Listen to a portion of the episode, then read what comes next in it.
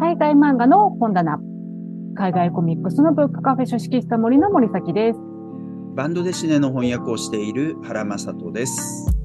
この番組は海外漫画を愛する二人がバラエティ豊かな海外漫画についてあれこれおしゃべりしていく番組です。今日は番外編です。第45回の海外漫画の本棚で、こちらですね、ダニエル・クローズのウィルソンという作品を取り上げました。はいまあ、こちら、孤独な中高年男性ウィルソンの漫画でございましたけれども、まあ、今回の番外編では、まあ、こういう中高年の、あの、昔主役というか、はいはいが出てくるような、まあそういったような話について、漫画について、あれこれおしゃべりしていきたいと思います。なんかさ、イメージ的にやっぱり日本の漫画にはあんまり、うんうんあんまりないと言い過ぎなんだよな。ないわけでは全くないけど、はい。まの漫画の方が、その中高年を主人公にしやすいイメージがあるっていうか、あの少なくともバンドデシネの翻訳やってますけど、はいバンドデシネはそういうイメージが結構ある。ああ、本当ですか？うんうん。まあ確かになんかその中高年とかの、まあ男性が出てくるような、あの、漫画作品はたくさんいっぱいあると思うんですけれども、そのお年頃とか、そのお年頃の人の心情みたいなものにクローズアップしている作品っていうのがあんまりないのかなみたいな感じがすね、るけど、どうなんだろどうしても、もうこれ本当になんか勝手なイメージに過ぎないんで、あの個う。別はい。の例はいっぱいあると思うんだけど、どうしてうんうんうん。もこの漫画って少年漫画、少女漫画があって、あ、まあそれからと。青年漫画、女性漫画っていうのがあって、まああとその間に段階的にいろんなものがあるわけだけど、うんうなんか若い層を中心に発展してきたみたい、戦後の漫画がねみたいなところあると思う。で、もちろんうんうんう、んあの、例えば斎藤なずなさんのね、ぼっちの館みたいな高齢者向けうんうんとかをを描いた作品、高齢者向けっていうのが正しいのかどうかわからないけど、あの、で、はい本当に優れた作品とかもいっぱいあるとは思うんだけど、でメインストリームはどうしてもっていう感じですよね、イメージ的に。あ、まあ、そうですね。そうですね。確かにね。まあ、10代、20代ぐらいが、こう、ターゲなんか大きな層になってますよねう。ん。うーん。はい。そんな中で、まあまあ、まあ、ウィルソン自身が、まあ、結構オルタナティブコミックスの一環っていうのもあるっていうのもあるかもしれないんですけれども、はいあの、まあ、このウィルソンと、まあ、近しい感じで言うとね、あの、本編で原さんがご紹介されてた、まあ、エイドリアン・トミネのね、キリング・アンダイング。まあ、これは、あの、様々なたくさんの短編が入っているんですけれども、まあ、その中でも、えー、結構ね、あの、一番最初の作品とか、ね、えーね。はい、そうですね。ここれも、まあちょっと、なんで、ウィキ屋さん、ウィキ屋さんのね、ちょっとおじさんの、そうですね。がいきなりこう、なんかアート、アートに目覚めてしまうみたいなお話でね、ちょっとほっこりする感じの、あの、作品ですけれども。それいけアアウルズっていう作品とかもね、本当しょうもない中年が出てくるっていう意味では、あの、はい愛すべき作品ですね。そうですね。で、まあ結構やっぱ、このダニエル・クローズ、イードリアン・トミネと来たら、あのこう、コウェアのね、うん。ジミー・コリガン？まあ、こはい。のジミー・コリガンも、えー30代ぐらいの独身男性が、あの、まあ、お母さんと暮らしているんだけれども、あの、だいぶ昔に別れた父親と再会してみたいな、まあ、そういったようなね、、うんうん。お話で、まあ、これもちょっとわかりに、わかりやすいかって言われるとちょっと難しい作品ですけれども、まあまあ、あのね、不思議な、不思議な作品ですけれどもね、これね、すごいグラフィカルでいい感じで、うん、いろいろ遊び心満点のね、作品ですけれどもね。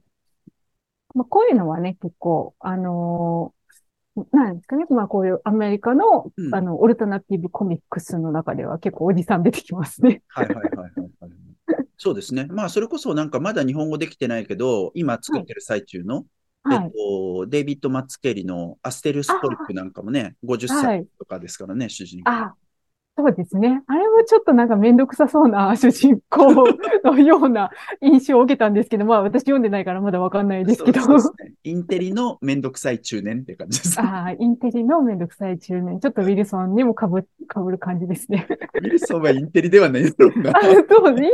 ではないの。ウィルソンね、なんか、お仕事も何してるかいまいちよくわかんないですよね。あ仕事はしなかった、ししようとしなかったって言ってましたね、前の奥さんが。ああなたは一度も働かなかったわねって言ってました。そうここいつは何引きこもりやったんかみたいな感じですね。あと、まあ、あの、バンドですねで言うと、まあ、そそれこそ、まあ、これちょっと中高年っていいかわかんないですけれどもね、シルル・ペトロさんのポルトガル、まあ、これもね、海外漫画の本棚でも取り上げましたけれども、まあ、あのね、30代ぐらいの男性がちょっとこうね、えーやる気が持てなくてみたいなところから話が始まり、まあ、あと、あのその、おお父さんのご兄弟とかもいろいろ出てきたりとかしてね、なかなか、あの、たくさん、あの、中高年が出てくる話でしたね。うんうんうんうんうんそうですね。だからやっぱそういう主人公ってなかなかさ、うん。だから日本の漫画で主人公にしづらいんじゃないかとかってうんまあもちろん、あの、同人誌とかで全然あり得るとは思いますけどね。まあ、そう、そうですね。確かに、まあでもそうですね。かもしれないですよね。なんか、まあちょっとあの話それますけれども、はい結構あれですもんね。私は BL 漫画とか読みますけれども、結構あの、おじさんって言っても35歳未満とかだったりします。それ以上なかなか、あの、近、近頃は結構ね、40代ぐらいの人も出てきますようになったけ、なったけれども、まあそれまでは若い人しか出てこなかったね、そっか。なんか僕は読んでないけど、でも本屋とか見てるとさ、例えばはいおじさんかわいいみたいなノリの漫画が結構ちらほら見るような気もするんですよ。ああ、はいはい最近。はいはい。だからまあそういう方向も一方であるような気がするけどな。でもだからその萌えみたいなところを、あの、うん売りにしてる感じとか、うんうん。そうじゃないとほら、異世界転生ものの中でね、はい。のなんかこう中年の、えっ、と、うんおじさんに転生とか、おじさんがなんかこう美女に転生とかそういうのはありそうだね。あ、そうですね。まあ、あと、あれかもしれない。日本の漫画だと、それこそまあ、少女漫画系だと、小野夏目さんとかが、こう、うん老人誌推しみたいなことをそうね、そうね。したりと確かかもして、結構イメージが良くなりましたよね。に。確かに。確かにまあでも、そういうなんか渋いおじさん系だと、こう、やっぱレベティコじゃないですか。ね。はい。それは本当にそうですよね。はい、もうね、もう、もう渋いおじさんたちがいっぱい出てくる。出てくる。はい。ねでそこに出てくる人たちは出てくる人たちで、本当しょうもない人たちばっかりですけどあね。まあ、でもなんかこう、レベティコに出てくる人たちって、やっぱり、なんかしょうもないんだけれども、この歴史背景的に、あの、そういう人生を歩まざるを得なかったみたいなところも若干あるから、やっぱなんかこう、切なくなって読みますよ、あ、私は。なるほどね。うん、ああ、なんか切ないと思いながら。でウィルソンはウィルソンであるでしょう、そういうの。えーウィルソンは自業自得なんじゃないですか、あれは。わ かこんない。れはだからそういう時代が作った都市の孤独だって。あ、そう、ええそうなのかな。いやー、まあでも私はあんなおじさんにはなりたくない。あ、そうか。なんか僕本編で話さなかったですけど、大学生の頃だったかな。あの、なんか、うんうん。えっと、よくす、あの、なんていうの、デパートのさ、最上階で古本市とかさ、あ、はいまあそういううのって今でもやったりすると思うんですけど、まだ、はい。まだ地元の方に住んでた頃ね。そういうのやってて、で、そういうところ行ってさ、古本漁ってたら突然話しかけられて、のでなんかこの、この本ってあれですかね？みたいな感じで、はい話しかけられて、あの、ど、知りもしないおっさんから話しかけられたんだけど、で、はいいつの間にかなんか説教に変わってるみたいな。もう、いや、もうね。人がいいから、あの、なんかこう、その話を聞いちゃうみたいなのがあって、はい。30分ぐらいずっと話聞いてる。30分結構長いですね。まあ、おじさん寂しかったのかもしれないですね。話を聞いてくれる人がね。欲しかった。原さん、なんか他ありますか？なんかこういう作品みたいな。そうですね。そうですね。えっと、まあ、中年っていうことで言うと、えっと、はいその、レベティコと同じサウザンコミックスのラインだけど、この、あ、えっと、ワイン知らず、いいワイですねン知らず、まあ、中、中年の話だよね。はいこれもう本当、ウィルソンとはある意味対極の話だと思いますけまあど、まあね、あの、おじさん二人が仲良くしてますね。仲良くしてるし、で、二人ともプロフェッショナルでね、それぞれの仕うんうんうん事にプライドを持ちながら、えっと、うん相手の仕事を学んでいくっていうね、えっと、はいすごく有益な作品ですけど、これは。はい。まあ、こういうのとか、あとさ、うんまあ別に中年とかがどうこうっていう話じゃないけど、あの前にもね、えっ、と、この、あはいえっ、と、海外漫画の本棚でも取り上げた話足りないことはない。うん絵うんうんに出てくる人たちの、えっ、と、まあそれぞれのなんかこう、生きづらさみたいなのは、うんウィルソうんンとすごく響き合うよなっていうのは僕はすごく思ってる。そうですね。なんか何がしかのちょっと孤独感みたいなものうんをそれぞれがね、抱えていたりみたいなところありますもんね。ううんんうんうんうんうんうん。まあどっちも地味な漫画ではあるけれども、あ あ、まあそう、そうですね。はい。っていうのはあるね。で、あとはね、なんか、その、まあだから中年なのか、高齢者ぐらいまで考えるのかによっていろいろ変わってくると思うけど、まあうんうんうん高齢者とかだってやっぱりこの手話っていう作品が、あえっとね、日本に翻訳されてるものとしてはあったり、それからこれもあの、昔取り上げましたよね。海外漫画のそうですね。でショートコインともなんか、うんと。うんうんうんはい。こういうような作品とかもあって、まあ他にもいっぱいあるんで、そういったものとかがね、どんどん翻訳されるといいかなって思うけど、ちょっと毛色が違うものとしては、僕自身が翻訳してるんだけど、はい。えっと、このね、時の鳥を求めてっていう、えっと、うんヒうんうんファンタジー的な作品があるんですよ。はいで、ありますねえ。っと、これフランスでは結構カルト的な作品で、多分日本ではあんまり読まれてないと思うんですけど、はい。えっと、この作品は、えっと、主人公がね、えっと、老吉っていう感じで、もう、あかつては英雄だったんだけど、年老いてしまった。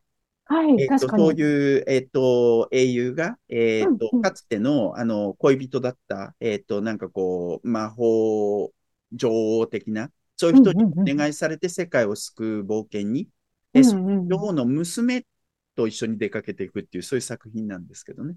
はい。タイプのものもあった。りはするよね。確かにそうですね。ちょっと私はあの、女の子の方にばっかり気を取られていて、おじさんの方を忘れてましたけれども、そう言われたらそうですね。なんか、フランスでしてるのは、こうはいいうおじさんを、やっぱり、えっと、男さんがかっこいいって思うんだよね。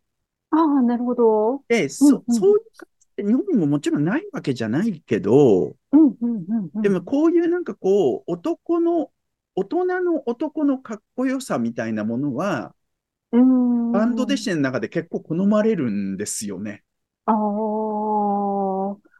それは、な、なんでなんですかね？結構、ご、ご高、ご高齢というか、年上の男性とかも読まれるからみたいなところあもあるんですか？そそれはすごく大きいような気がしますけどね。えっと、わまあ、時代にもよって変わるけどね、えっと、割と、あのーなんて言ったらいいんだろう。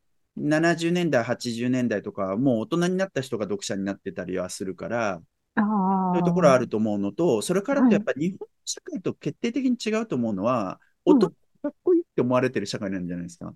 大人あにあ、なるほど思ってん。じゃない？むしろだって日本って大人は子供でいたいよね。ああ、確かに、そういうのありますね。男の心はいつまでも少年なんだ、みたいなね。とか、あるいは、えっと、高校時代とかが、なんかこう自分の本当にピークだったぐらいなさ、そのだからなんかこう学園ものとかをずっとなんかこう大人にはい読むみたいな感じってあるんじゃないかなって思うけどね。ああ、そうですね。そのうんかっこいい年上の男性の、なんかこう、モデルみたいなものが少ないのかもしれないです日よね。本がね。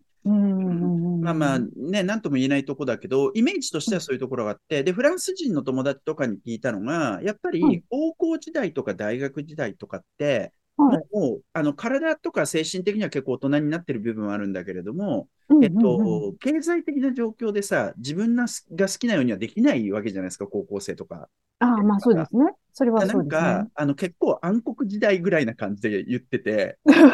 全然違うと思って、すごい面白かったんですよね。ああ、まあ、そっか。まあ、だから、でも、あれかもしれないですよね。こう、大人になって、経済力とかは身につけているけれども、でも、あの頃のキラキラした、こう、若い時の精神を残しておきたいみたいな、そういうところがあるのかもしれないですよね。日本側ではね。ねそうそう、はいそういうイメージは。で、もちろん、あの、学校がすごい嫌だったみたいな、そういう思い出を持ってる人もいるとは思うけど、うん。漫画の学園ものとかから感じるのはそういうものだよなって思ってる。そう、そうですね。確かに。他、なんかありますか？えっと、そうね。まあ、あとは翻訳されてないものでね、えっと、はい。このラバテっていうね、パスカル・ラバテっていう、イビクスっていう作品が翻訳されてる人に、はい。えっと、この、小川、まあ、複数形ですけど、小川がいくつかあるんでしょうね。えーはい。で、えっと、ある、まあ、ろ高齢者を主人公にしてるんですけどね。で、この人が、えっと、親友の死をきっかけにして、えっと、なんかこう、なんだかな、これ、ちょっと旅に出たりするんだよな。車に出たりするのかな。そういうちょっと、なんて言ったらいいんだろうな、人生をやり直すみたいな、高齢者が。そういう作品とかあったりしますね。はい、ああ、なるほど。すごく面白そうですね。うんいや、でもなんか、そう考えていくと、あれですね。ももっとなんかこう、中高年ぐらいの、あのー、漫画、読みたくなりましたね。ね、そうそう。ね、それこそ僕は去年の本当ベストは、あの、斎藤なずなさんのベストの方だったので、ああいう作品を増えてほしいって本当思いますけど。はい、そうですね。はい。ということで、えー、今日の海外漫画の本棚番外編、このあたりで終わりにしたいと思います。えー、海外漫画の本棚は毎週金曜日夕方にお届けしております。